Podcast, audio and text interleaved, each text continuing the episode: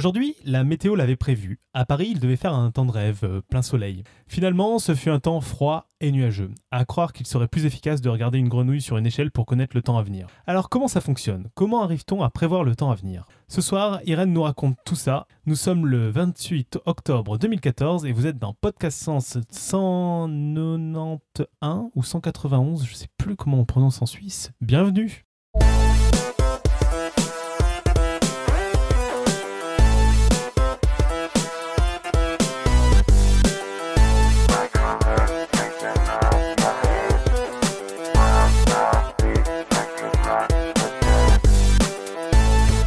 Salut à tous, euh, et donc euh, ce soir autour de notre table virtuelle, nous avons bah, d'abord Irène qui va faire le dossier de ce soir. Salut Irène. Oui, bonsoir tout le monde. On a Julie qui, qui, avait, qui a super rassuré l'émission de la semaine dernière. Salut Julie. Salut. Euh, on a pas Robin qui, je sais plus trop pourquoi, je crois qu'en gros il est vaguement en train de déménager, qui est dans un appartement où il y a rien. Et donc c'était un peu compliqué de, de, se connecter, c'était encore plus compliqué de se déplacer chez moi. Bref. On a Johan, je crois qu'il est plus ou moins aux États-Unis. Euh, je sais pas s'il y a encore, mais en tout cas il est, il est un peu sur la préparation de tout ça. Et puis on a un certain Alan qui, je sais pas s'il va parler. Salut Alan. Bonjour les loulous. Oh. Alors 191 pour ton information. Ah c'est 191, j'avais comme un doute, mais c'était bien un 90, donc j'étais, j'étais bon. Ouais, c'était pas mal. Tu okay. Super. Alors, euh, ce soir, au sommaire de l'émission, ben, on a le dossier d'Irène, euh, quelques questions euh, d'auditeurs, une côte, et puis ben, ce sera à peu près tout. Et du coup, ben, je vous propose de tout de suite attaquer sur le dossier d'Irène, sur le climat, euh, sur, le, oula, sur la météo. Et oui, c'est pas, pas, tout à fait pareil. C'est une bonne introduction de se tromper là-dessus, parce que j'imagine que tu vas commencer en expliquant la différence. euh, oui, en fait, le, le, le but du, du, du, du, sujet ce soir, c'est de comprendre un peu mieux les phénomènes météorologiques, comment ils se forment, un peu les conséquences, et essayer de comprendre un petit peu, donner le b à bas de, de, comment on peut lire une carte météo et de, et de soi-même, euh, à, à, à partir d'une carte météo, comment faire des, des, prévisions à plus long terme. Euh, ceci étant dit, je pars vraiment du, du, du, comment dire, du début, pardon, et, et vraiment pour ceux qui, qui, se sont penchés sur la question, peut-être que vous allez être un petit peu euh, rapidement euh, frustrés parce que c'est vrai que la météo c'est très compliqué et donc il faut vraiment euh, établir les bases et peut-être que pour certains d'entre vous, euh, vous les aurez déjà, mais néanmoins. On, on, va partir et, et on, va, on va essayer de voir tout ça ensemble. Alors, d'abord l'origine du mot. Bien sûr, on va, partir de l'histoire. L'origine du mot, ça vient du grec euh, météore, qui réfère euh, aux particules en suspension dans l'air. Et ensuite, on ajoute logos, donc pour l'étude de ces particules. Donc, la météo, c'est bien l'étude du temps qu'il fait et comment le prédire. Alors, en tant que science, la météo n'a vu la sienne se développer qu'avec le développement d'outils qui ont permis de mesurer les caractéristiques physiques de l'atmosphère. Et là, on est environ au XVIIe siècle. Auparavant, il n'y avait pas grand-chose en fait, voire rien du tout. Alors à cette époque, on a par exemple Galilée qui a conçu le, thermomètre pour mesurer la température, Torricelli qui a conçu le baromètre pour mesurer les pressions, on a eu euh, des gens qui ont mis au point des instruments pour mesurer les vitesses de vent, pour mesurer les taux d'humidité dans l'air, etc., etc. Et puis il y a eu un astronaute qui a expliqué pour la première fois l'effet de la rotation de la Terre sur les vents. Et là, ça a aussi permis une grosse, une grosse avance sur la compréhension. Et à partir de là, il y a eu des réseaux d'observation climatique qui se sont mis en place. Par exemple, il y a eu la Société royale de médecine française qui cherchait à étudier les éventuelles corrélations entre conditions atmosphériques et les maladies. Voilà, en fait, c'est très d'actualité, hein, mais euh, déjà à l'époque, on cherchait à faire ça. Et donc, c'est comme ça que l'on a commencé à on a eu l'idée, les gens ont eu l'idée d'utiliser les sondages météo par ballon, les ballons libres envoyés dans le ciel. C'est aussi à cette époque que Lavoisier euh, a découvert la composition de l'air et donc progressivement s'est mis en place l'idée que les phénomènes météo migrent, c'est-à-dire que par exemple, les orages se déplacent et qu'on peut donc pouvoir, on peut prévoir euh, leur trajectoire et leur vitesse. Donc, c'était l'idée de, de euh, prédiction météorologique. Mais rassembler les données, ça sert pas à grand chose si on peut pas les transmettre rapidement, en fait. Donc, euh, très, très, très, très vite, les gens se sont heurtés au problème non seulement de rassembler toutes les, toutes les données, mais il fallait aussi ensuite pouvoir euh, les retransmettre en fait. Et en fait, c'est uniquement grâce au développement du télégraphe, du télégraphe morse, que les prévisions météo ont connu leur essor. Et en 1854, il y a eu une violente tempête qui a détruit la flotte ah, franco-britannique en pleine guerre de Crimée.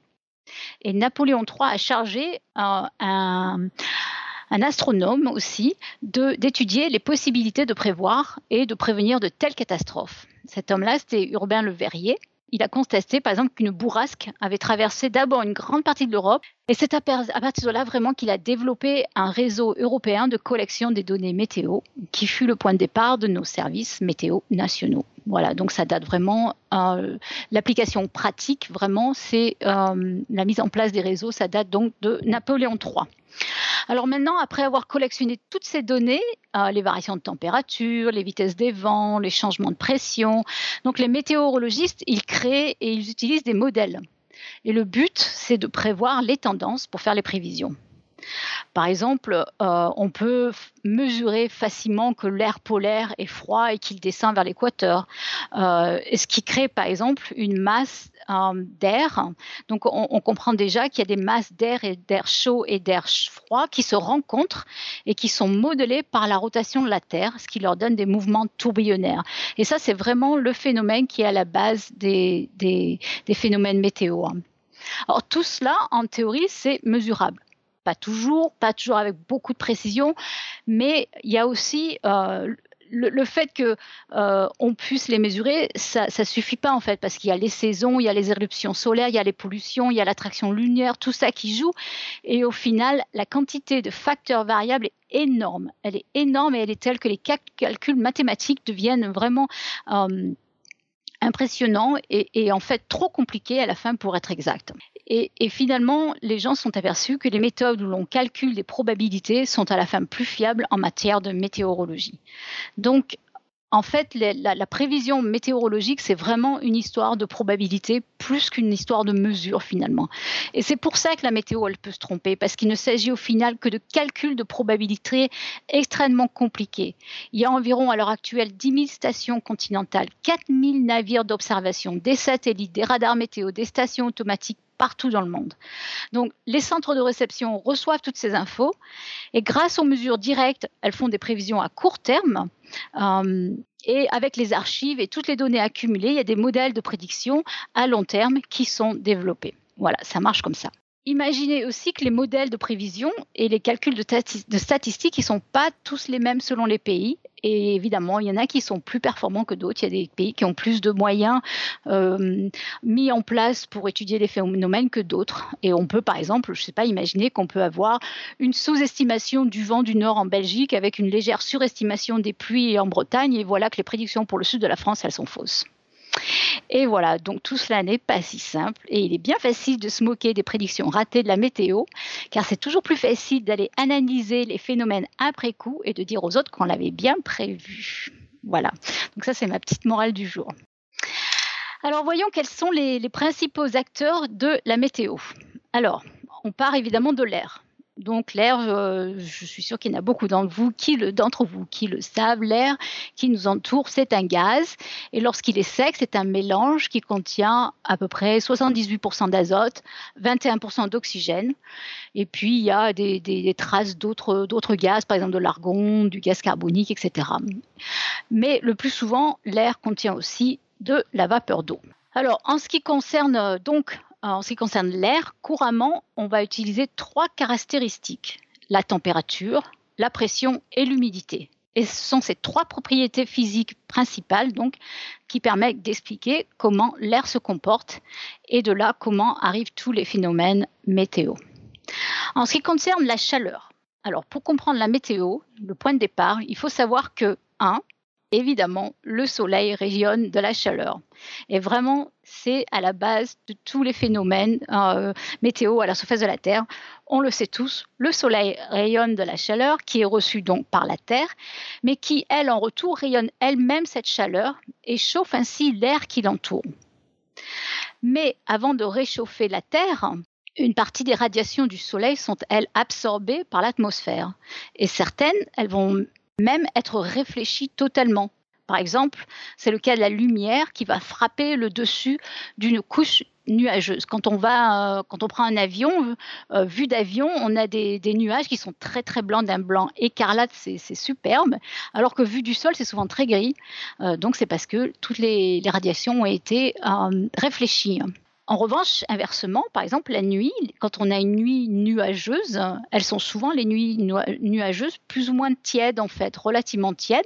C'est parce que les rayonnements émis par, le sol sont piégés par les dessous de la couche nuageuse en fait. Donc c'est pas perdu, toute cette énergie n'est pas perdue dans l'atmosphère. On notera aussi évidemment, tout le monde le sait, que l'ozone absorbe la majorité des, des rayons UV, ultraviolets. La vapeur d'eau et le gaz carbonique, eux, absorbent les rayons infrarouges.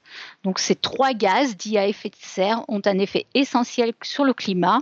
Ce n'est pas, le, sujet du jour, mais euh, il fallait quand même bien le, citer parce que ça fait partie évidemment euh, de la météo en général, de prendre en compte euh, ces facteurs qui influent la chaleur, les radiations qui arrivent sur la Terre. Ensuite, ce qu'il faut savoir, c'est que ce qui est vraiment important, c'est qu'une particule d'air qui est réchauffée est moins dense que l'air qui est plus froid qui l'entoure. Donc, elle va s'alléger et elle va s'élever. Donc, en simplifiant un peu, on peut dire ce que tout le monde sait, c'est que l'air chaud est plus léger que l'air froid. Voilà. Ensuite, ce qu'il faut aussi savoir, c'est que des masses d'air qui ont des températures différentes ne se mélangent pas facilement. C'est-à-dire que si on a une, masse d'air chaude qui vient des tropiques, qui va rencontrer une masse d'air froid qui vient des fronts polaires, elles vont se rencontrer, mais elles vont avoir du mal à se mélanger. c'est pour ça qu'il y, a souvent des turbulences aux zones euh, où elles se rencontrent, en fait. Euh, et, s'il y a du vent, donc ça crée, des, ça crée beaucoup de turbulences. Et on va voir ça plus tard avec l'histoire des fronts. Ensuite, ce qu'il faut savoir, finalement, c'est que la température décroît avec la pression. Voilà. Alors ça, c'est une loi physique, on n'y peut rien, c'est comme ça. C'est, on sait que si on a euh, un récipient qui contient de l'air, si on diminue la pression à l'intérieur du récipient, la, température décroît aussi. Et tout le monde sait bien que quand on monte en altitude, la pression décroît aussi. Donc si on, monte euh, au sommet d'une montagne, il y, a, il y a, moins de pression. C'est sous tout simplement parce que l'épaisseur d'air qui est au-dessus de notre tête, eh bien, elle est plus petite. En, d'autres termes, si on monte en altitude, la couche d'air est moins épaisse, donc elle pèse moins et la, la, pression est donc moindre. Alors donc je disais la température décroît avec la pression et comme la pression décroît avec l'altitude, eh bien tout simplement la température de l'air décroît avec l'altitude. Voilà pourquoi si vous étiez jamais posé la question. Pourquoi il fait froid en montagne Voilà. Alors ça, c'est donc la base. Une fois qu'on a absorbé tout ça, on va voir comment ça marche. Euh, je voulais juste dire quand même un mot auparavant des unités qui sont utilisées. C'est euh, pour les gens qui n'ont pas l'habitude de manipuler ce genre d'unités, ça peut être un peu, euh, c'est un peu compliqué parfois. On utilise souvent en météo, on parle d'hectopascal. Alors qu'est-ce que c'est? Donc un hectopascal, c'est 100 pascal. Et un pascal, c'est la force exercée par 100 grammes sur un mètre carré. Alors j'ai pris un exemple, je ne sais pas si ça va vous parler, je ne sais pas pourquoi, ça m'est venu à la tête, mais j'ai pris l'exemple d'une crêpe. Voilà, je me suis dit, une crêpe qu'on mange, ça fait environ 100 grammes. Hein. Et je me suis dit, eh bien, pour avoir une force de 1 pascal, il faudrait que je mette cette crêpe sur une assiette qui ferait environ 0,6 mètres de rayon. Voilà, je ne sais pas pourquoi, mais c'est la force 1 Pascal. Donc en météo, euh, les forces sont bien plus importantes que ça, les forces de pression. Donc c'est pour ça qu'on parle de 100 Pascal tout de suite, qui est donc 1 hectopascal. Voilà. Mais au niveau de la mer, la pression moyenne est à environ de 1013 hectopascal. Donc c'est vraiment beaucoup plus que beaucoup de crêpes. Hein. Voilà. Et puis pour euh, ceux qui sont intéressés, il faut savoir que tous les 8 mètres, la pression diminue de 1 hectopascal. Alors en passant aussi, c'est, euh, je voulais noter aussi pour ceux qui sont intéressés, qui font de l'aviation, c'est comme ça, enfin qui le savent d'ailleurs, mais c'est comme ça qu'on utilise les altimètres dans les avions hein, en mesurant la pression. Ça marche comme ça un altimètre. Donc on cale l'altimètre sur les conditions du jour. Par exemple, on dit voilà à tel endroit, je sais que je suis au niveau de la mer, euh, voilà la pression euh, locale et je sais mon altitude. Et puis ensuite, eh bien, on peut s'élever dans l'avion et, et l'altimètre va lire la pression et donc, c'est carrément corrélé avec l'altitude. C'est comme ça qu'on fait. Voilà, donc c'est comme ça que marchent les, altimètres. Revenons un petit peu à notre température et au soleil, parce que c'est bien de lui que part toute l'histoire, en fait. Euh, alors, Si on considère la quantité de chaleur qui est reçue et émise par la Terre, en gros, sur de longues périodes, c'est stable. C'est une, quantité de, chaleur qui est stable. Bien sûr, on sait que nous sommes en ce moment dans une période de réchauffement avec le problème des gaz à effet de serre, etc. Mais encore une fois, ce n'est pas un débat que je vais commencer ici. Euh, disons qu'en général, il va, y avoir euh, équilibre. Mais si on regarde des zones bien définies sur la planète, on voit qu'il n'y a pas d'équilibre en fait. On voit bien que les zones tropicales, les océans, les forêts par exemple absorbent de grandes quantités d'énergie solaire et la restituent. Donc l'air est très chaud dans ces régions. Alors qu'à l'inverse, en Alaska, la neige absorbe peu d'énergie pendant les trois heures de soleil par jour et donc le sol reste très froid et ce peu d'énergie n'est pas euh, est ensuite restitué à l'air. Donc l'air le plus froid nous provient des régions polaires où les nuits sont claires et sans nuages. Ainsi, donc, se forment à la surface de la Terre d'énormes masses d'air chaud et d'air froid. Donc là, pour ceux qui sont intéressés, on a mis une, euh, Julie a mis une, euh, un, schéma, une figure sur, euh, sur la chatroom où on voit bien colorer les masses, les masses d'air froid polaire et puis une zone intermédiaire verte ici, donc qui est, qui est à l'interface entre les, les masses d'air froid polaire et les masses d'air chaud tropicales. Donc, grosso modo, on a ces, masses à la surface de la Terre, euh, mais évidemment, elles ne sont pas euh, inertes et elles sont toujours en mouvement. Alors les mouvements de ces masses, en fonction des changements de pression et des vents, vont permettre d'équilibrer les températures. Sinon, les pôles seraient toujours de plus en plus froid et les tropiques seraient de plus en plus chauds. Donc il faut quand même qu'il y ait des, échanges qui se passent. Et en fait, les courants marins participent énormément à ces transferts de chaleur. Euh, par exemple, le, Gulf Stream, qui est ce courant océanique qui remonte l'Atlantique, euh, ou alors le courant relativement chaud de l'Alaska dans le Pacifique, qui prennent en charge 45% de l'équilibre budgétaire en matière de chaleur euh, sur la planète. En fait, donc c'est énorme. Les mers sont vraiment très très importantes dans les effets climatiques. Donc le reste. Tu, as dit équilibre budgétaire, tu, veux dire l'équilibre des températures, c'est ça? Oui, oui, oui l'équilibre de chaleur en fait, oui, mhm, d'énergie. Ok. Oui, c'est un truc de malade, quoi. La moitié. Oui, c'est ouais, la moitié. C'est pour ça que si les courants s'arrêtent, on est un peu mal, quoi. Ah oui, là on serait très très mal effectivement. Et c'est vrai qu'ils ont, ils ont effectivement la température des mers, c'est super important, ouais. Mm. Et le reste, évidemment, bon, c'est l'affaire des masses d'air chaud, des froides. Voilà, donc ça marche comme ça en fait. Les effets météo, ça vient de, tout ça, ça vient du soleil qui, frappe la Terre euh, à différents euh, moments de, la saison et à différents angles. Et, euh, selon la végétation, etc., eh bien, il y a plus ou moins d'air restitué à la surface. De, chaleur. Et donc, il y a des masses d'air chaud et d'air froid qui, sont distribuées à la surface de la planète et il faut des échanges. Et c'est de là que viennent donc les, climats et les, variations de, météo. Je saute tout, de suite à, une question qu'on se, pose souvent d'où viennent les nuages en fait? Euh, Alors l'air, l'air lui, il n'est jamais totalement sec et contient donc de la vapeur d'eau, de l'eau donc à l'état gazeux. Et donc, plus la quantité de vapeur contenue, euh, pardon, de plus la quantité de vapeur qui est contenue dépend, elle, de la, température et de la pression de la masse gazeuse, en fait. Plus exactement, plus il fait chaud, plus la quantité d'eau contenue à l'état de vapeur est importante. Donc, par contre, lorsque l'air devient saturé en vapeur d'eau, celle-ci va se condenser en eau. Donc, plus l'air est froid et moins il, il peut contenir d'eau. Donc, ce qui fait que lorsqu'il fait beau, le soleil donc chauffe le sol, la couche d'air juste au-dessus du sol se réchauffe au point qu'une bulle d'air, d'air chaud, va pouvoir se détacher et s'élever dans l'atmosphère, puisqu'on l'a vu, l'air chaud est plus léger que l'air froid.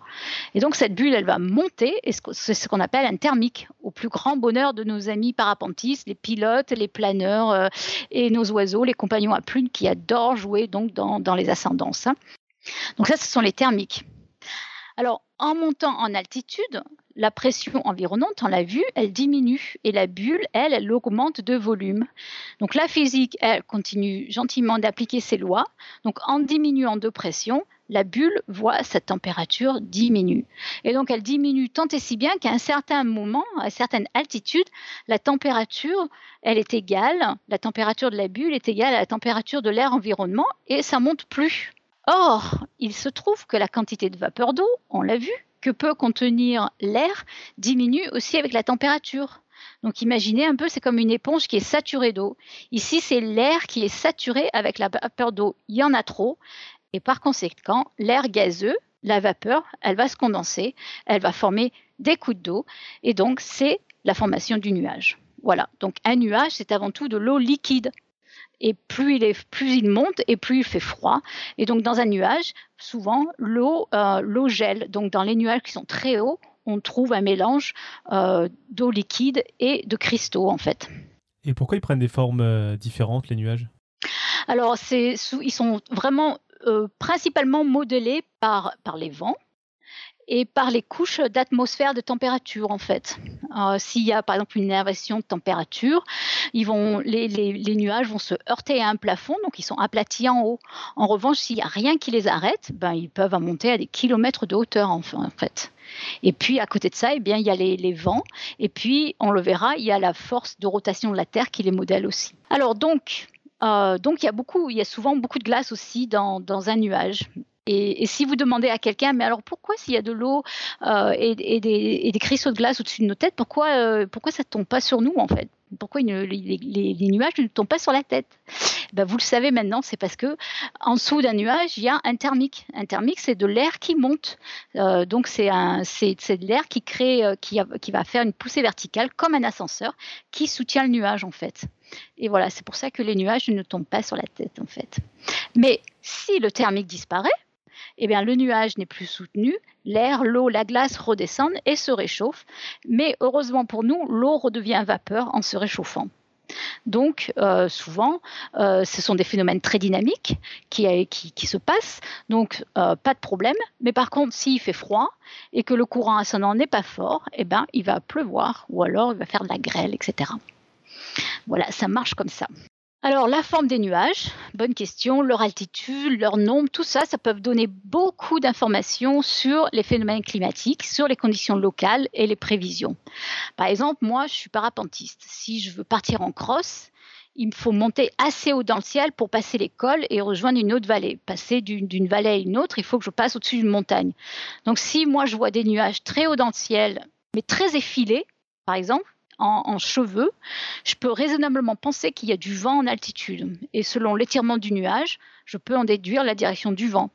Et donc, si les nuages aussi circulent très vite dans le ciel, ça veut dire qu'il y a beaucoup de vent. Donc, tout ça, ça nous sert énormément euh, à nous tous euh, sur, sur, cette terre pour voir un peu ce qui se passe dans ciel. On verra aussi un peu plus loin comment observer un ciel pour annoncer de la pluie, par exemple. Une autre question intéressante, c'est le brouillard. Euh, comment ça se forme le brouillard? Eh ben, c'est un peu comme les nuages, euh, sauf que finalement le point de départ est inversé. Alors, le soir, lorsque le soleil se couche, la Terre se refroidit et elle va restituer de la chaleur à l'air ambiant. Donc là encore, les libéristes, donc les gens qui font du vol libre, adorent cette restitution du soir. C'est une douce vague d'air chaud qui monte lentement de la vallée. C'est c'est vraiment un régal. Ça crée des conditions de vol incroyablement belles, douces et tranquilles. Enfin bref. Bref, donc la Terre se refroidit plus vite que l'air et dans la nuit, la différence de, température est telle que la couche basse de l'air est plus chaude, mais au contact de la Terre froide, eh bien, il y a condensation comme dans les nuages. Et donc la chute de température de l'air fait que celui-ci est saturé en vapeur d'eau et celle-ci se transforme en gouttelettes d'eau avec formation de brouillard ou de gelée, ou de rosée, ou de givre. Euh, donc il y a des petites variations ici de nom selon le moment de la journée, la température, la quantité d'eau, etc. Mais tout, ça vient à peu près du même, euh, phénomène, de condensation d'eau, euh, parce que l'air chaud est, au contact de la terre froide. Il y a un autre type de brouillard qui se forme, petit peu différent qui se forme lorsque de l'air chaud et humide arrive au contact d'un sol froid, pardon, d'un sol froid. Donc il y a condensation et formation des nuages. C'est le cas en bord de mer, lorsque l'air marin euh, rencontre le sol froid d'une côte, et c'est ce qu'on appelle donc les rentrées marines. Donc ça, on les voit souvent au bord de mer. Voilà.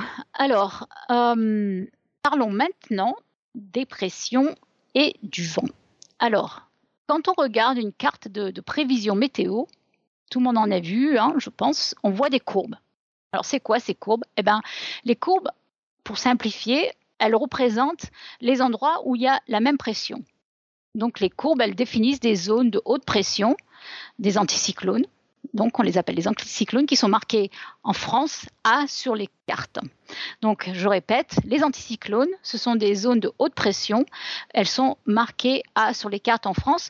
Je crois qu'en Suisse, c'est marqué H pour haute pression, ce qui est quand même un peu plus évocateur, je pense. On voit aussi des zones de basse pression, ce sont les dépressions ou les cyclones, qui sont marqués B sur les cartes. Euh, et puis, ces cartes, elles vont définir des vallées, des crêtes, des cols. Alors, je ne rentre pas dans les détails techniques, mais ça se lit vraiment comme une carte. Par exemple, on, parle souvent de, marée barométrique. Je ne sais pas si vous avez déjà entendu cette expression. Euh, c'est une zone où la pression varie peu. Et donc, c'est une zone où on va souvent avoir des orages en été, en fait. Et là, j'ai mis, euh, je ne sais pas si Julie va, vous la mettre, j'espère, euh, bah, un exemple très très simple d'une carte, euh, carte comme ça qui est centrée sur l'Angleterre, avec différentes donc les isobars, hein, qui sont les, les, les, lignes de, pression équivalentes, avec au centre une, une zone de, de haute pression en fait. Voilà, donc ça c'est un exemple très simple hein, qui, est le point de départ de lecture des, cartes météo pour vous entraîner en fait. Qu'est-ce que ça veut dire? Donc là voilà, cette, cette carte, Julie est en train de la mettre. Alors l'anticyclone, donc, euh, c'est la zone de haute pression. Hein, on l'a vu, c'est la zone, c'est une zone où l'air s'accumule et se tasse. Donc ça, c'est important aussi d'avoir une bonne image dans la tête. C'est une sorte de, grosse, de gros vase percé au fond où l'air s'échappe par le bas.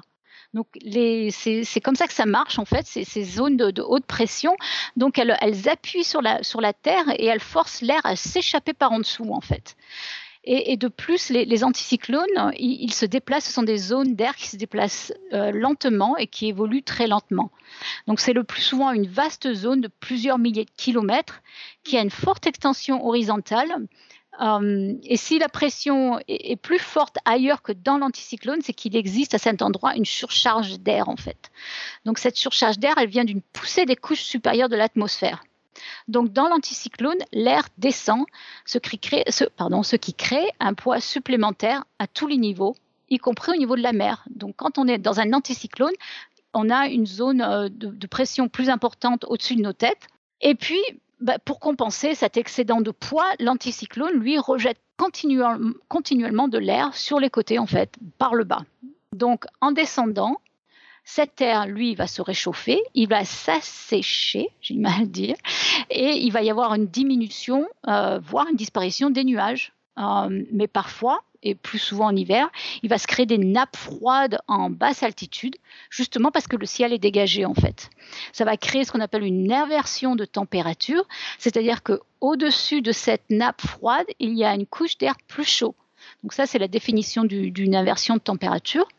Et c'est ce qui crée souvent des brouillards et des nuages bas qui sont arrêtés par cette couche d'air chaud. Donc ainsi, dans les premiers 1000 à 1500 mètres, le temps est couvert, il est gris, alors, un exemple qui est bien connu, c'est l'anticyclone des Açores, qui se trouve, on, en entend beaucoup parler, hein, cet anticyclone. Euh, alors, c'est l'anticyclone donc qui se trouve dans l'océan Atlantique Nord, qui est en fait relativement chaud dans toute, son dans toute son épaisseur et qui peut adoucir les températures d'hiver en Europe ou les anticyclones aussi de Sibérie qui sont très chauds en altitude mais qui sont très froids à, la base en fait. Donc là aussi j'ai mis euh, j'ai mis une carte. Donc là j'ai mis j'ai mis une carte de, l'Europe avec des zones de, dépression et puis on voit bien l'anticyclone des, Açores. Alors nous on voit, euh, voit pas l'image hein, mais euh, et avec qui, qui avec la zone A donc hein, qui est bien euh, centrée sur euh, sur les Açores. Et puis on a une zone de dépression au nord de l'Angleterre aussi qui est qui est très typique. Ça c'est euh, assez typique d'un d'une météo en France en fait. Voilà donc je pense que Julie elle va nous nous mettre ça aussi. Alors, le, cyclone, donc, ou la zone de basse pression, c'est plutôt en revanche, l'inverse, c'est comme un entonnoir qui se vide par le haut. Donc l'air est aspiré par le bas et il remonte l'entonnoir en spiralant. Alors, les dépressions, elles, elles sont plutôt euh, très mobiles et, instables. Et on les voit bien sur les photos satellites. Lorsqu'elles ont un petit diamètre, on appelle ça une tornade, en fait. Un cyclone dans les régions tropicales, où elles ont tendance à être un peu plus grandes diamètre. Donc, les cyclones, les tornades, tout ça, c'est finalement le, le, même phénomène euh, météo. Hein. C'est une, zone, une zone de basse pression, c'est un cyclone où, l'air, euh, encore une fois, remonte en, spirale. Et selon, selon le, diamètre, eh ben, encore une fois, on leur donne des, noms différents, mais c'est encore une fois le même phénomène météo. Donc là, je pense qu'à un moment, euh, Julie, elle va peut-être nous mettre la, la, carte météo France du, 19 avril. Ouais, en fait, elle, y est, mais je sais pas, parce qu'elle est en train de regarder, il y a les images qui ne remontent plus dans la chatroom. Ah, d'accord. Donc ça va arriver. Bon, c'est pas grave, de toute façon, comme on n'a que des gens intelligents, ils comprennent tout, ils n'ont pas besoin de schéma. Alors maintenant, d'où viennent les vents euh, Alors, les vents, c'est simple, ça vient des différences de pression qui créent les vents. Donc l'air, l'air va se déplacer et l'air se déplace et la trajectoire des vents est telle que le vent, l'air va des hauts de haute pression vers les zones de basse pression. C'est comme de l'eau qui descend une pente finalement. Donc euh, euh, ça, c'est, ça qui crée donc le vent, c'est de l'air qui se déplace, encore une fois, qui va des zones de haute pression vers les zones de basse pression. Et ça, ça serait plus ou moins en ligne droite, a priori, mais ce serait sans tenir compte de la rotation de la Terre. Donc la Terre, on sait, elle tourne sur elle-même. Et à cause de cette rotation, dans l'hémisphère nord, les vents sont déviés dans le sens des aiguilles d'une montre. C'est donc l'effet de la très fameuse force de Coriolis, hein, du nom de son découvreur. Hein, monsieur Gustave Gaspard Coriolis. J'aime bien ce nom, Gustave Gaspard. Euh, c'était un, scientifique mathématicien français euh, qui, a, qui a énoncé cette découverte en 1835 hein. euh, et qui, qui, a, pu comprendre comment les directions des vents se courbent selon, dû à cette rotation de la Terre, à cause pardon, de la rotation de la Terre. Alors donc dans l'hémisphère nord, l'air va dans le sens des aiguilles du montre et descend dans les zones de haute pression. C'est un peu comme quand vous avancez une vis en fait. Vous avez votre vis, mettons dans la main ah. gauche, vous avez votre tournevis et vous allez tourner le tournevis dans les zones de haute. Dans, pardon. Vous, enfoncez votre tournevis en tournant dans le sens des aiguilles d'une montre. Et ben vous en même temps vous poussez sur la vis en fait. Voilà. Et ben c'est comme ça que ça se passe dans les zones de haute pression dans l'hémisphère. Donc je répète, l'air va dans le sens des aiguilles d'une montre et descend dans les zones de haute pression. Donc, comme quand on, euh, on enfonce une vis. En revanche, quand le vent arrive dans une zone de basse pression, il se dirige vers le centre, mais en tournant dans le sens contraire des aiguilles d'une montre. Voilà, ça marche comme ça. Et ainsi, l'air des régions de haute pression descend et vient alimenter les basses couches de l'atmosphère. Donc, en descendant, il se réchauffe à cause de l'augmentation de pression. Donc c'est comme dans une cocotte minute. Hein. La cocotte minute, elle monte en pression et en température en même temps. Ce qui fait que toute l'eau qui est contenue dans l'air s'évapore et ce réchauffement empêche la formation de nuages. C'est le beau temps. Et voilà. Par contre, euh, par ailleurs, les zones, les zones de basse pression, elles aspirent l'air depuis euh, les, les basses couches et elles vont le disperser en altitude, un peu comme l'air dans une cheminée, et ça crée des mouvements d'air euh, encore une fois, que sont les vents. Donc, plus la, différence de pression est grande et plus le vent est fort. Donc, sur une carte météo, plus les lignes isobars sont rapprochées et plus le vent sera fort. C'est un peu comme une carte topographique, hein. plus les lignes sont rapprochées et plus la pente est forte. Et enfin, dû à ces différences de pression, à la force de Coriolis, se forment ce qu'on appelle les courants jet. Alors ça, c'est aussi, on les appelle souvent en anglais les jet streams. Euh, ce sont des, courants d'air très impressionnants. Ce sont des courants d'air qui sont rapides, qui sont étroits comme un ruban, qui sont situés généralement entre 7 et 15 km au-dessus du niveau de la, mer. Et, ces courants jet, ils ont plusieurs milliers de kilomètres de longueur quelques centaines de, largeur et seulement euh, quelques kilomètres d'épaisseur en fait. Et cette majorité des courants de jet, les jet streams, ils circulent d'ouest en est. Donc leur, trajet est aussi typiquement une, forme euh, méandreuse. Donc ça, euh, peut-être que Julie, on pourra mettre plus tard, je ne sais pas, un, schéma aussi de ces jet streams en fait. c'est parti Dès que ça, ça remarche, ça apparaîtra. Yep. Et donc, ce sont des, des, courants d'air qui, qui, ont une énorme influence sur le, les, les, mouvements d'air euh, en dessous des couches. Souvent, euh, nous, les parapentistes, on regarde souvent où sont les jet streams, en fait, pour comprendre un peu. Si on ne comprend pas très bien ce qui se passe, souvent, on regarde où est le jet stream, et s'il est juste au-dessus de nos têtes, on sait que c'est super instable, en fait. Donc, les, les, courants de jet les plus forts, ce sont les courants de jet polaires, en fait, qui sont situés, encore une fois, entre 7 et 12 km au-dessus de la mer. Euh, il y en a qui sont plus hauts, par exemple, les, les courants subtropicaux, ils sont plutôt entre 10 et 16 km. Euh, et l'hémisphère nord et l'hémisphère sud, ils ont tous les deux un courant jet polaire et un courant jet euh, subtropical en fait. Et donc ces, courants de jet, ils se forment dans les zones de conflit entre les masses d'air. Donc on l'a vu plus haut, euh, les masses d'air chaud et les masses d'air froide, elles ont beaucoup de mal à se, à se fusionner en fait. Et, ça crée des, des, turbulences. Et en fait, les, les, courants de jet, souvent, ils, sont, euh, ils, se forment dans ces endroits-là. Et, et, il existe, euh, ils se forment dans ces, dans, dans, ces zones de conflit entre les masses d'air qui ont des, des propriétés différentes. On verra plus on appelle ça des fronts. Et au niveau de ces fronts, il existe un grand différentiel de, température et de pression. Euh, donc, une fois, encore une fois, c'est la définition des fronts, on, va revenir là-dessus, mais c'est à cause du fait qu'il y ait une chute de pression à ces, zones-là, qu'il y a aussi de, des courants de jet, donc des courants de vent très très forts, euh, qui ont vraiment un impact important sur les, les, les bâches cousses. Alors voyons donc ce que sont ces fronts. On en entend aussi souvent parler en météo. Hein. Il y a un front chaud, il y a un front froid qui arrive, etc. Alors comment ça marche? Donc je, rappelle un petit peu, la distribution du rayonnement solaire à la surface de la Terre, elle est inégale. Euh, et donc à cause de ça, il va y avoir des écarts de température qui sont parfois très importants. Par exemple, il fait froid au pôle Nord parce qu'encore une fois, le rayonnement solaire est moindre à cause de l'angle selon, euh, selon lequel les rayons arrivent sur la Terre. Un rayon solaire qui est donc d'une surface donnée n'arrive pas par, perpendiculairement à la surface de la, de la Terre.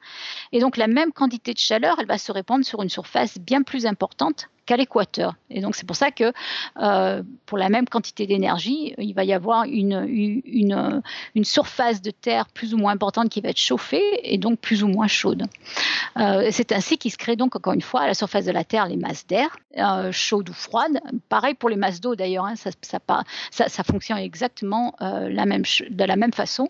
Donc on va y avoir des, des températures différentes.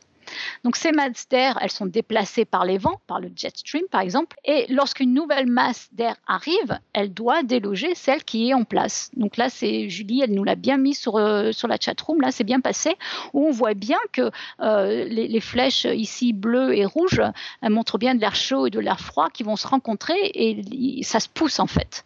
Euh, donc les zones de contact, on, les appelle les fronts. Euh, et en fait, c'était des, météorologistes norvégiens qui les ont appelés comme ça avec, après la Deuxième euh, Guerre mondiale. À mon avis, ils ont été un peu traumatisés par la guerre, donc ça s'appelait un front. Et voilà, et donc euh, on a ces, fronts qui se déplacent et avec selon notamment les différences de pression. Alors comme ces masses d'air, elles ont des densités différentes, on l'a vu, l'air froid est plus dense que l'air chaud, elles n'appuient pas de la même façon de sur la Terre en fait. Et donc euh, la pression va changer euh, selon la, une région à l'autre, selon qu'on a de l'air froid ou de l'air chaud. Donc en, météo, il y a des conventions. Euh, et c'est comme ça qu'on arrive à lire les cartes. Donc, les fronts froids sont matérialisés par des colliers de triangles bleus et des lignes et les lignes de front chaud, elles sont représentées par des colliers de demi-cercles rouges. Voilà, donc c'est comme ça qu'on lit les, cartes.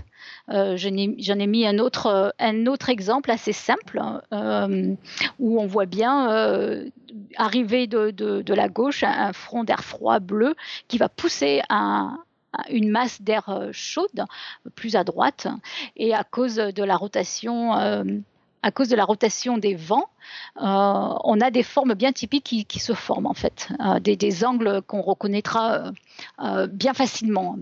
Alors en Europe, par exemple, le cas typique, c'est une masse, froide qui vient du pôle, qui est propulsée vers le sud-ouest par la dépression d'Islande. Donc ça, c'est un cas de figure très typique. Une masse, ou alors on peut avoir une masse d'air chaude qui, remonte, qui remonte des tropiques et qui est qui analysée, elle, vers le nord euh, par l'anticyclone des Açores. Donc ça aussi, c'est très typique. Donc là aussi, on a une, un schéma. Donc ces, deux masses se rencontrent quelque part au voisinage des, des, côtes de Terre-Neuve et elles se confrontent en fait. Donc ça, c'est vraiment un cas de, un cas de figure euh, d'école euh, qui se passe en, en, Europe, hein, où on voit bien encore une fois l'anticyclone des Açores et puis la dépression du Nord et les deux à la zone de jonction, ça fait pas mal de, de, turbulences. Alors, parfois, la masse d'air chaud, elle l'emporte sur la froide et elle poursuit son chemin vers le nord. Euh, donc, ça, c'est le cas typique de front chaud. Mais lorsque l'air froid repousse l'air chaud vers le sud, il s'agit d'un front froid. Donc, le front chaud, lui, il est marqué, on l'a vu, par une montée lente de l'air avec une pente douce. Et le refroidissement, lui, il est dû au soulèvement de l'air chaud qui va provoquer une condensation de l'air chaud très humide. Et donc on voit apparaître des, nuages en strates qui sont de plus en plus bas et de plus en plus épais. Alors j'ai pas voulu ici faire une description euh, de tous les nuages parce que les mots sont compliqués et, dans un podcast je pense que ça passerait pas très très bien. Mais c'est vrai que euh, euh, souvent les nuages, je, vais juste parler très brièvement de leur classification. Mais tout ce qui est, si vous entendez par exemple cirrostratus, stratus ça veut dire c'est en strates en fait, ce sont des nuages plats. Donc euh, vous avez les cirrostratus, les altostratus, les stratus, les nimbostratus, etc., etc. Mais n'empêche que stratus, ça, ça, réfère à l'aspect euh, euh, aplati des nuages. Donc dans les zones ici dont, dont je parlais, on a des nuages en strates qui sont de plus en plus bas et de plus en plus épais. Le front froid, lui, il est marqué par un un soulèvement rapide de l'air chaud. Donc la, pente de la surface frontale, elle est plus raide et la masse nuageuse en strate, elle est aussi très épaisse. Donc ça, si, vous voulez vous habituer à, lire le ciel, c'est comme ça que vous allez faire en fait. Vous allez regarder les nuages et puis vous allez avoir des, nuages qui vont apparaître au loin, puis vous notez un peu euh, euh, combien de temps ça prend et puis euh, quels aspects ils ont. Et, très vite, seulement avec l'aspect, euh, vous, allez, vite pouvoir euh, prédire en fait une arrivée de pluie, par exemple. Alors, en, Europe, en France notamment, à cause de la rotation de la Terre, les perturbations, elles circulent d'ouest en est, comme les, comme jet streams en fait. Donc en France, les perturbations, elles viennent généralement de l'Atlantique, et puis on les passe à nos voisins suisses qui les repassent à l'Europe de l'Est. Donc ça, c'est typique. Hein. Et par exemple, euh, quelque chose qu'on entend souvent, c'est le front polaire qui se trouve au niveau du 50e parallèle donc l'Irlande, l'Écosse. Donc là, il, provient d'un écart de température énorme entre les masses froides polaires euh, d'air polaire et les masses d'air chaud tropical. Et donc, quand l'opposition elle est un peu active, ben, la ligne elle prend alternativement des caractères de front chaud et des caractères de front froid il n'y a pas de déplacement notable finalement. On dit que le front est stationnaire en fait. Ici, la, pression, elle varie peu et les masses nuageuses, elles évoluent peu. Et puis, il va y avoir un faible vent d'est polaire ou d'ouest tropical.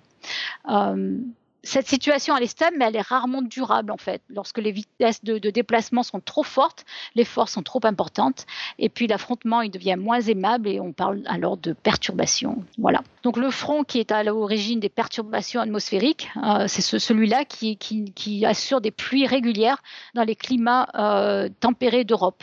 Et c'est pour cela qu'on voit euh, le plus souvent sur une carte d'Europe une zone de basse pression vers l'Europe vers l'Irlande avec euh, des pluies et des orages. Voilà, vous me suivez? Ça, Tout ça, ça vous rappelle quelque chose ou... Euh? Ouais, ouais, on te suit. très intéressant. Et la chatroom est assez étonnée que ce soit quelqu'un depuis les États-Unis qui nous explique la météo d'Europe. bah oui, mais bon, j'ai vécu plus longtemps en France qu'aux États-Unis quand même. Ah bon, d'accord. Ah, je savais pas que tu avais vécu plus longtemps en, en, Europe qu'aux États-Unis. C'est vrai que je ne m'étais pas posé la question. Et eh oui. Alors où en étais-je? Donc euh, voilà, donc vers l'Irlande, eh ben, on a des pluies, des orages. Et, le scénario est souvent le même. Donc on a une langue d'air chaud qui s'élève au-dessus de l'air froid. La pression se met à, baisser du fait de, cette élévation. Et on a une dépression qui se creuse à la pointe de l'air chaud et qui engendre autour du front polaire froid une situation, euh, une circulation, ce qu'on appelle une circulation cyclonique qui, qui va être accélérée, qui va amplifier le phénomène. Donc là, ça serait bien d'avoir des schémas en fait, j'en ai pas mis, mais parce que encore une fois, sur un podcast, euh, c'est difficile, mais, mais vous envoyez souvent des, langues d'air chaud comme ça qui, se forment sur les cartes météo, c'est très typique.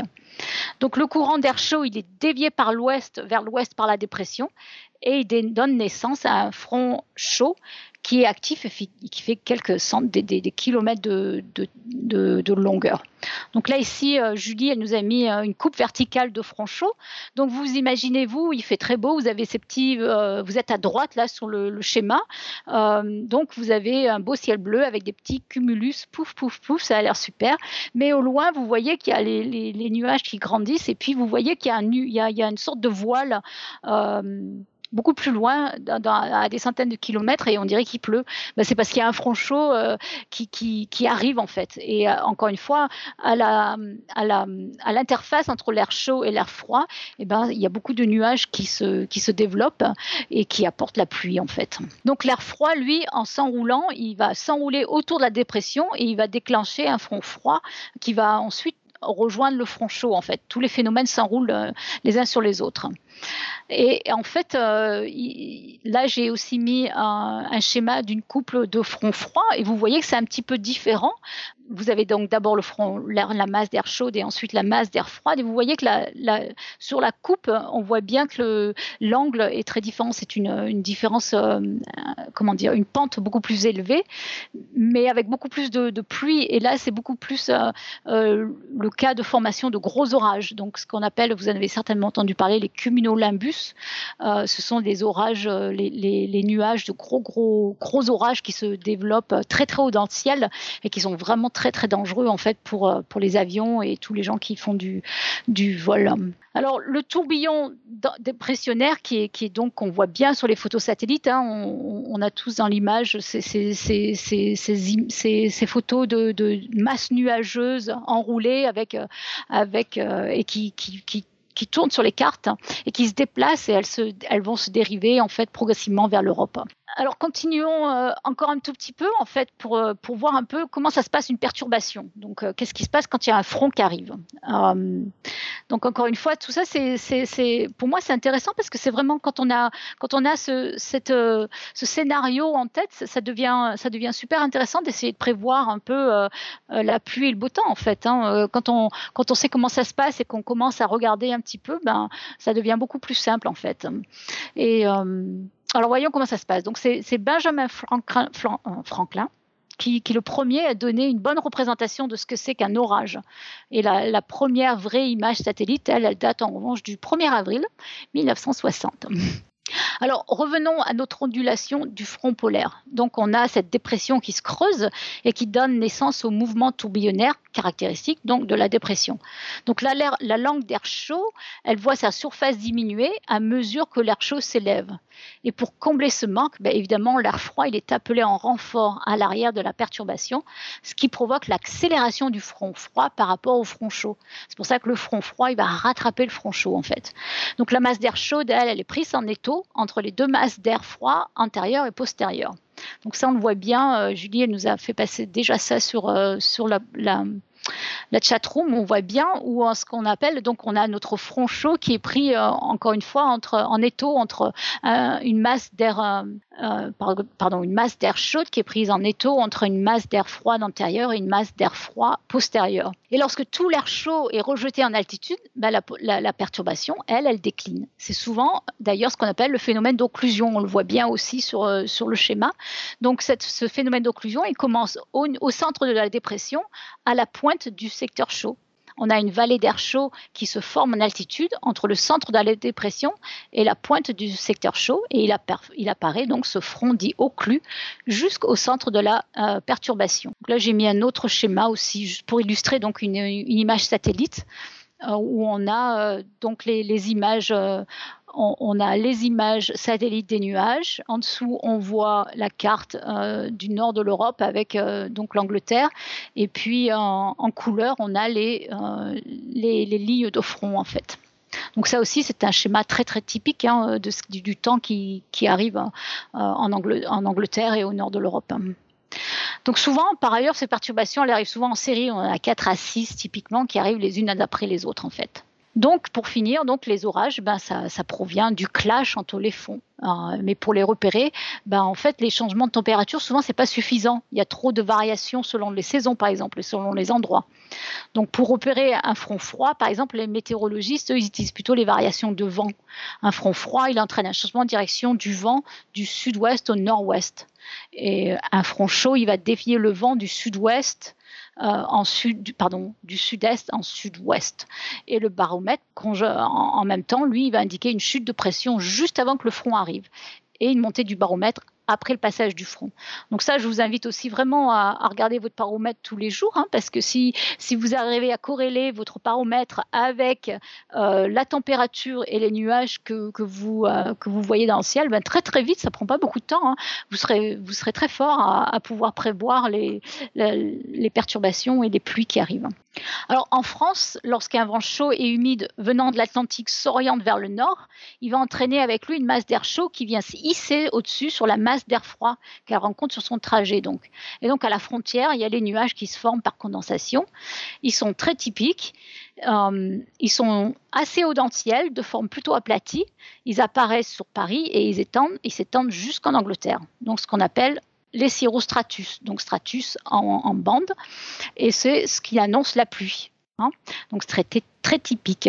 Donc l'air, lui, continue de se saturer en eau et les nuages grossissent, ils augmentent de volume, c'est ce qu'on appelle le nimbostratus.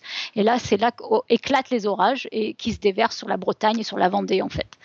Et la dépression, elle, elle est bien marquée comme un siphon dans une baignoire. Elle tourne donc dans le sens inverse des aiguilles d'une montre et le vent froid du nord, lui, s'enroule autour de la dépression, il repousse l'air chaud qui le précède, et au contact de ces deux masses, il va y avoir de violentes averses avec des rafales de vent, des orages, et sous ces gros nuages en forme d'enclume que sont, euh, ce sont donc les, les cumulo euh.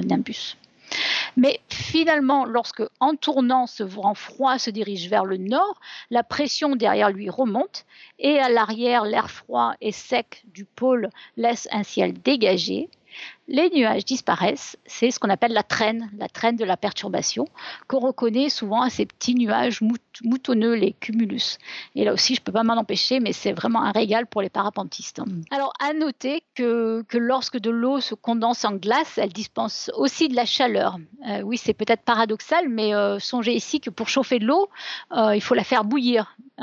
et donc pour voir de la vapeur s'échapper. Donc, donc ici, c'est le phénomène inverse, donc c'est-à-dire qu'il va y avoir production de chaleur. Donc cette chaleur qu'on appelle la chaleur latente, elle ajoute de l'énergie à l'orage en fait. C'est, elle apporte de, de l'eau à son moulin. C'est une anecdote, mais euh, euh, c'est, intéressant en fait. Voilà, en fait, je voulais aussi finir finalement en parlant un tout petit peu des nuages euh, dans la classification, parce que c'est vrai qu'on en entend beaucoup parler. Et si vous, commencez à, essayer de lire des cartes météo, etc., ben, euh, la classification des nuages, elle est assez logique dans l'ensemble. Et puis très vite, euh, vous apprendrez à les reconnaître. Alors, je ne veux pas en faire une description Hein, les mots sont compliqués, mais juste pour donner un aperçu, pour montrer qu'en regardant les nuages, encore une fois, on, rassemble vraiment beaucoup d'informations sur la météo. Alors, effectivement, d'abord, on les classe selon leur forme. Euh, ils sont en couches ou en strates, donc ce sont les stratus.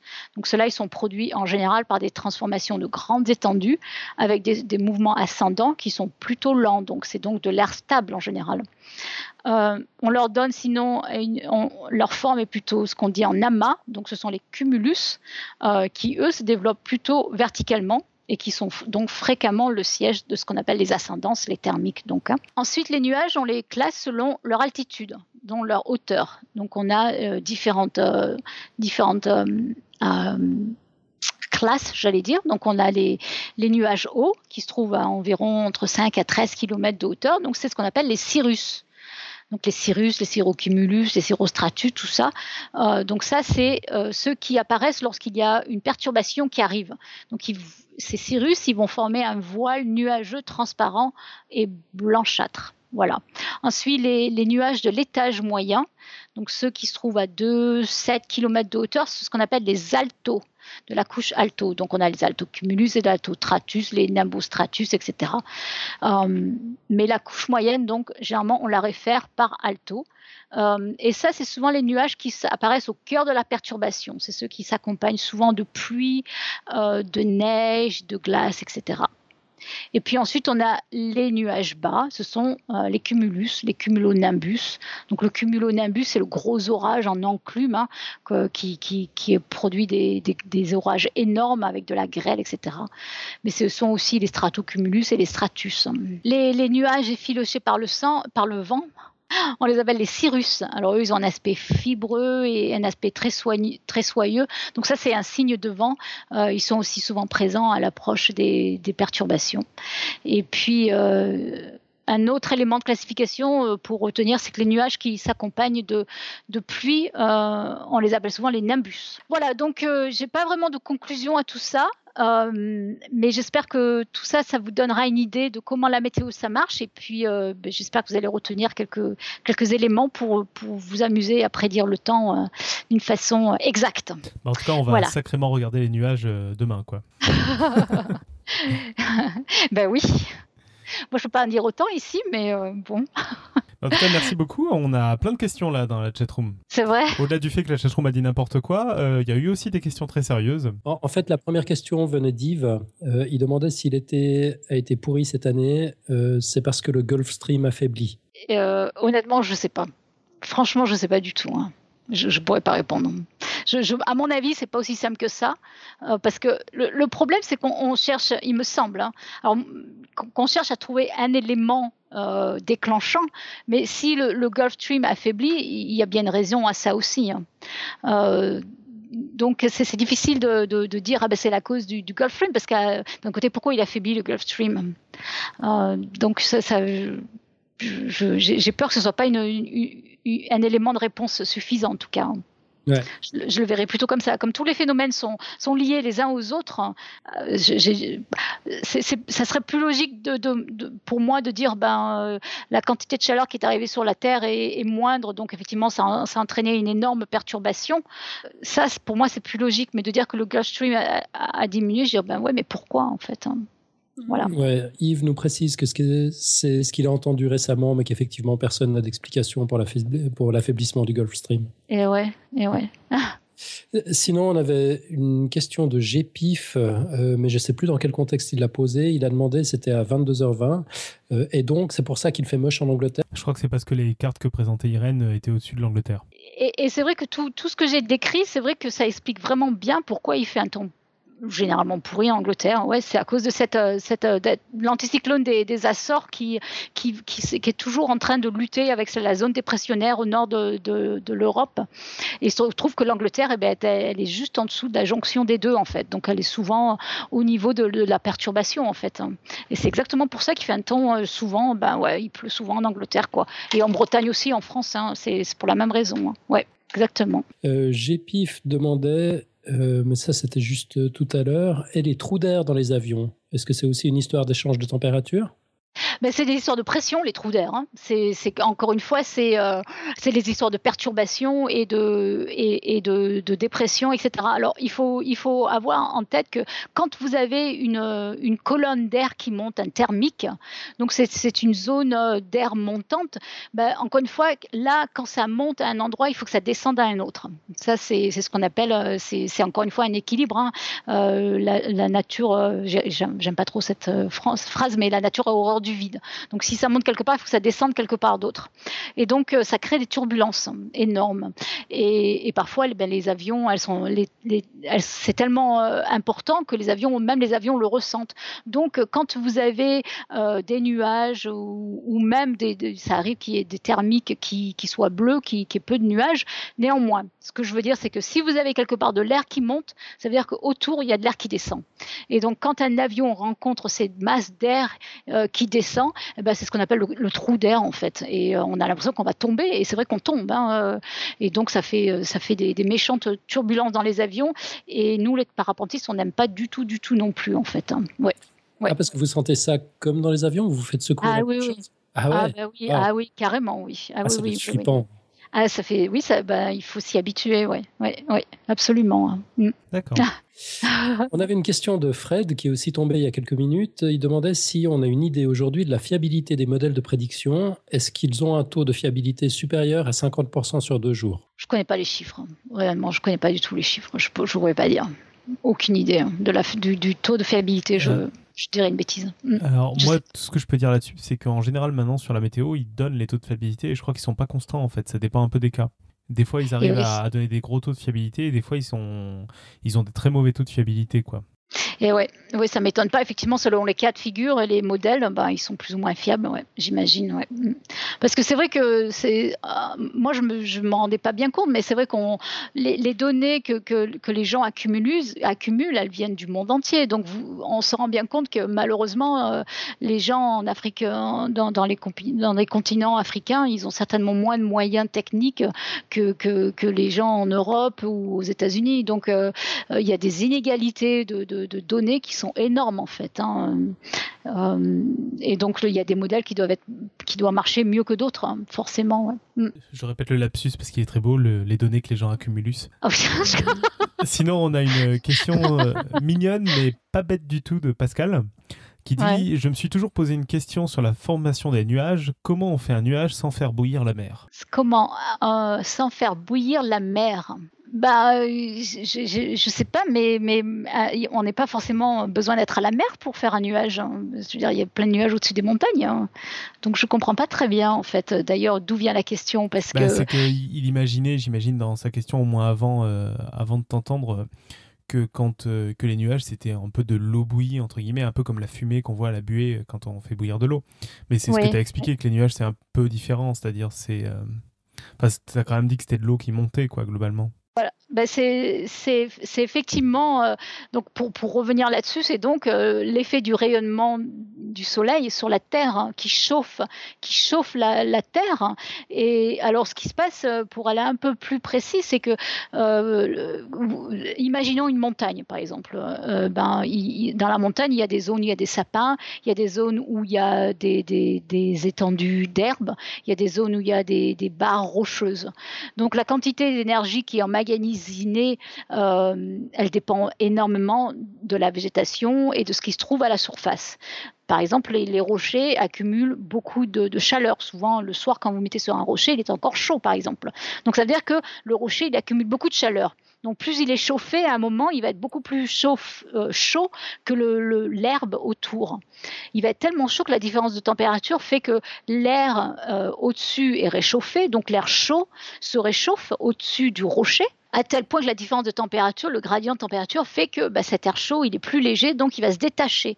Donc c'est la formation du, thermique, de la bulle d'air chaud qui s'élève.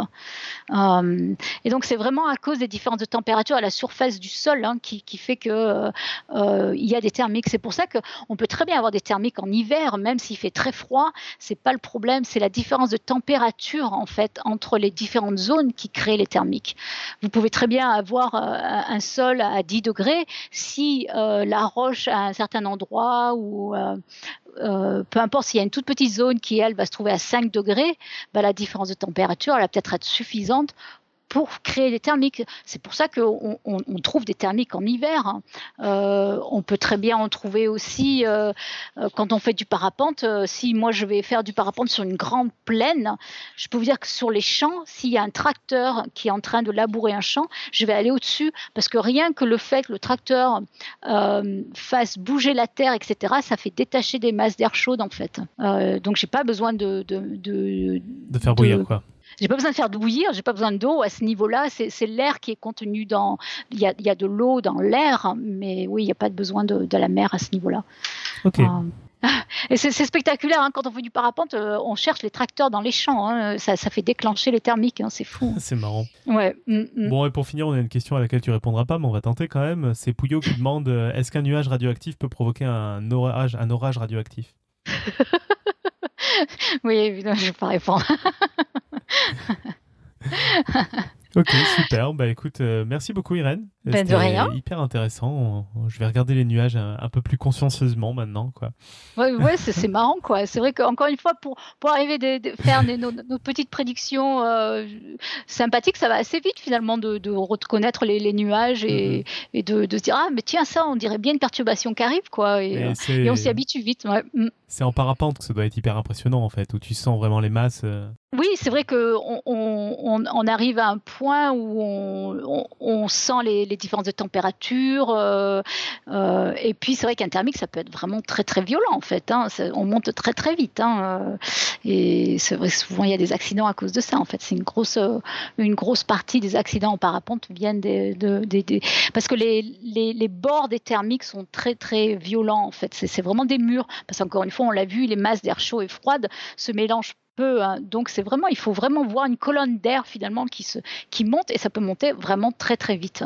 Euh, il y a des zones euh, dans la vallée des Owens, par exemple aux États-Unis, euh, il faut jamais voler l'été, par exemple, il fait vraiment très très chaud et, c'est violent, ça déclenche, c'est, vraiment très violent, donc il faut faire vraiment attention, ouais. Mm. Ok. bon ben parfait, écoute.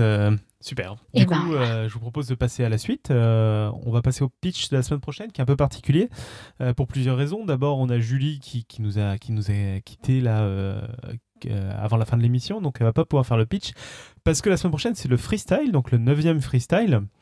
Et euh, donc, comme d'habitude, un très beau programme nous attend. Globalement, euh, il y aura les rubriques habituelles, c'est-à-dire la rubrique de fail de Robin, les messages d'auditeurs, un blog audio, qui sait peut-être même une rubrique euh, Je me demandais, on ne sait jamais. Pour l'instant, elle n'est pas préparée. Et surtout, on va revenir sur le prix Nobel de physique avec Nicolas Grandjean. Alors, rappelez-vous, il était venu nous parler des LED dans l'épisode 157. Je crois que vous l'aviez beaucoup aimé. Et bien, il va venir nous parler du prix Nobel de physique qui parle aussi de LED. Et donc, on va essayer de savoir avec lui si c'est mérité, qu'est-ce que, de quoi ça parle, etc. Donc ça s'annonce très très intéressant. On aura aussi également avec nous Damien, l'animateur infatigable de notre communauté Google ⁇ donc qui viendra nous parler de lui et puis nous parler de la communauté Google ⁇ Et puis voilà, et puis bien sûr on aura aussi un blog audio et puis tout ça sera illustré en live par nos joyeux dessinateurs comme Pouillot qui encore ce soir a fait des merveilleux dessins. Il a sévi. Merci Pouillot.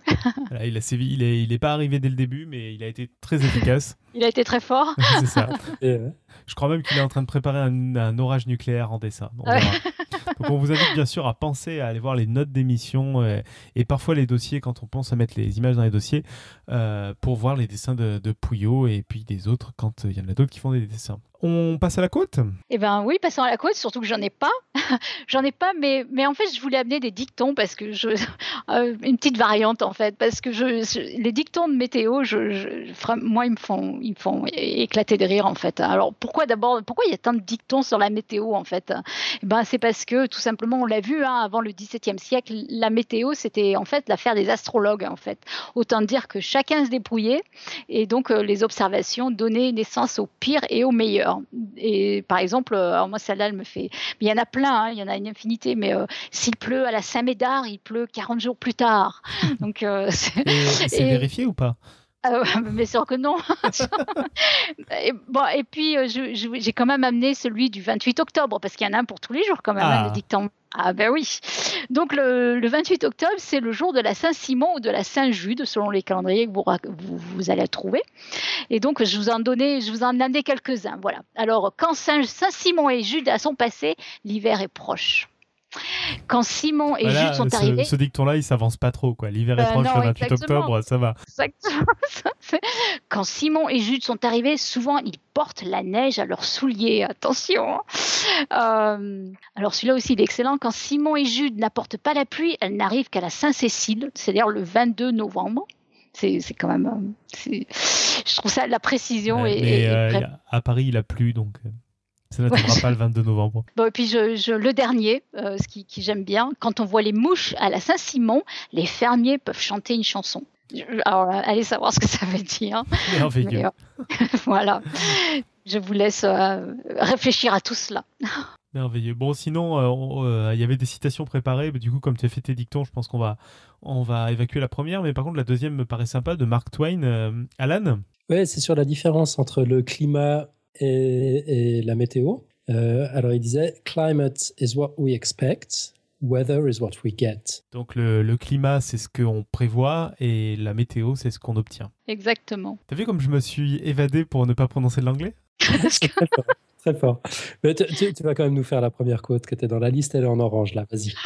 oh En plus, attends, c'est hyper dur à prononcer. Weather forecast for tonight, dark. C'était parfait. Sortie.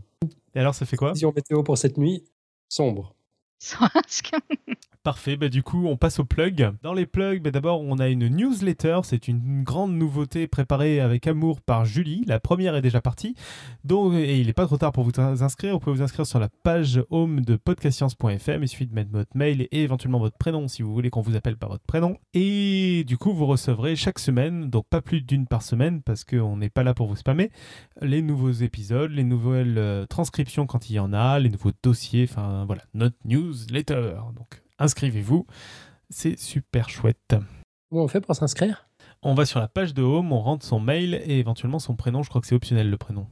D'accord, donc c'est dans, c'est dans la colonne de droite sur colonne la page. de droite, voilà, podcastscience.fm, il y a marqué Inscrivez-vous à la newsletter de Podcast Science. À condition d'y aller avec un ordinateur ou, un, ou une tablette. ah oui, tout à fait, il ne faut pas y aller en version euh, mobile parce que pour l'instant, nous n'avons pas de site mobile. Euh, sinon, on signale également une semaine spéciale Halloween sur Kiddy Science. Donc la semaine a lieu du 27 au 31 octobre, mais évidemment ça reste en ligne. Si, si vous entendez ça plus tard, euh, vous pourrez toujours aller voir. Euh, on mettra l'adresse dans les notes de l'émission. Donc c'est sur le site Kiddy Science, k i d i s c i e n c e scienceorg Alors pour le moment, au 28 octobre, on a eu un article sur les vampires, les sorcières et les zombies, et un autre sur la couleur du sang. Et il y a encore plein de trucs dans les coulisses, notamment un article sur les craquements, tous les craquements qui font peur, euh, ceux du, en, en, passant du plancher au toit de la maison euh, et en passant par les os du corps. Donc euh, ouais, hyper inventif, super bien. Waouh Allez-y. Ça a l'air super, oui. Sinon, euh, deux, deux autres plugs impromptus. Euh, le premier, un petit plug pour féliciter LGJ qui est dans la shortlist science des Golden Blog Awards. Notre, euh, notre lobbying a fonctionné. Ouh, super. Ouais, mais d'ailleurs, il y, y, a six blogs sur les, sur les dix finalistes qui sont des blogs du Café des Sciences. C'est quand même la grande classe. Donc pour, pour, le moment, depuis que l'award existe, en fait, il a toujours été entre les mains d'un membre du Café des Sciences. Voilà, on, est, on, verra si ça continue. Bon, de toute façon, là, vous pouvez plus rien faire. Donc euh, les, maintenant, c'est dans les mains des jurys. Après, on n'en fait pas partie parce qu'on a demandé, mais ils nous ont pas répondu. Et, euh, et, des sponsors. Donc, euh, et le vote du public aura un impact, mais je crois qu'il n'y a plus de vote maintenant. C'était le vote du public euh, avant, avant sélection. Donc il faut corrompre le jury, c'est ça? Voilà, il faut corrompre le jury et vous pouvez leur écrire pour leur dire pourquoi Podcast Science n'est pas jury. Comme ça, nous, on sera corrompus, vous en faites pas. Ah ouais, ça y a pas de souci, nous on est toujours. Dernier petit plug, c'est l'anniversaire de Nicotube la semaine prochaine, alors faites-lui des surprises. Ah oui, c'est vrai. Oh. J'avais oublié. C'est la semaine prochaine. Mais c'est. Ah wow, super. Ce sera le lendemain de l'émission de la semaine prochaine. Vous pouvez garder des surprises pour le live du 4 novembre. Son vrai anniversaire, c'est le 5. c'est ça. Donc euh, le live durera jusqu'au 5. Sans non, doute. mais je crois que je suis né à 3h du matin, donc ça collera pas. Yep, sur ce. Euh, bah, sur ce, nous concluons. Donc, euh, vous aimez le podcast? Vous voulez qu'il continue? Vous voulez que ça reste gratuit? Alors, au boulot, mes petits lapins, likez, tweetez, partagez, euh, likez sur SoundCloud, balancez-nous de l'amour sur tout l'Internet mondial et faites-nous connaître à votre voisine de palier, à votre voisin, à votre chat, à n'importe qui autour de vous. Et tout ça pour demain 16h. Ça s'appelle Servir la science et c'est votre joie. Bisous. bon, sinon, merci à tout le monde comme d'hab, à Irène pour le dossier, à Julie parce qu'elle est awesome, à Pouillot pour les magnifiques dessins, à Pascal pour la chatroom qu'il répare en live et sans qu'on s'en rende compte, à Billy parce qu'elle est merveilleuse et qu'elle nous enverra son dossier avant le 13 novembre. Et on se retrouve le mardi 4 novembre pour un nouveau freestyle, donc rendez-vous à 20h30 sur live.podcastscience.fm et d'ici là, bonne semaine à tous et à toutes et que servir la science soit votre joie.